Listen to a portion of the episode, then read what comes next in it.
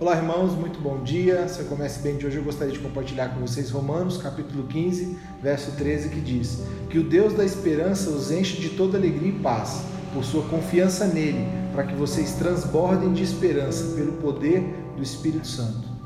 Paulo fala que Deus é o Deus da esperança e ora para que esse Deus encha o nosso coração de paz e alegria. Essa também deve ser a nossa oração.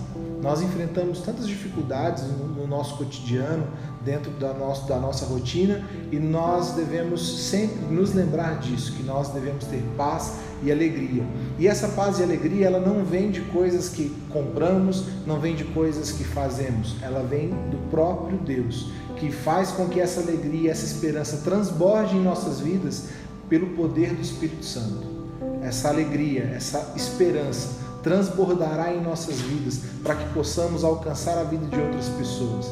O momento é de reflexão, o momento que vivemos é um momento onde muitas pessoas têm perdido a esperança e nós, como filhos de Deus, devemos manifestar a esperança.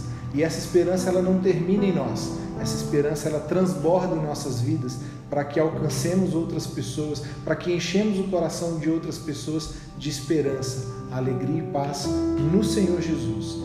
Deus nos capacite, nos use para que essa esperança seja vista em nós e não somente vista, mas transbordante, que inunde o nosso coração, que inunde o nosso ser, que transborde e que possamos abençoar a vida de outras pessoas. Vamos orar? Deus, em nome de Jesus, que o Senhor conceda a nós, ó Deus, essa esperança.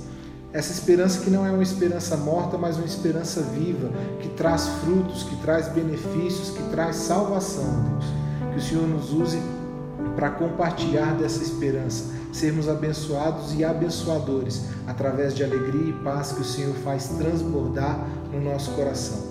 Abençoe a vida de cada um dos meus irmãos. Nós oramos em nome de Jesus. Amém. Meus irmãos, tenham um ótimo dia. Deus abençoe.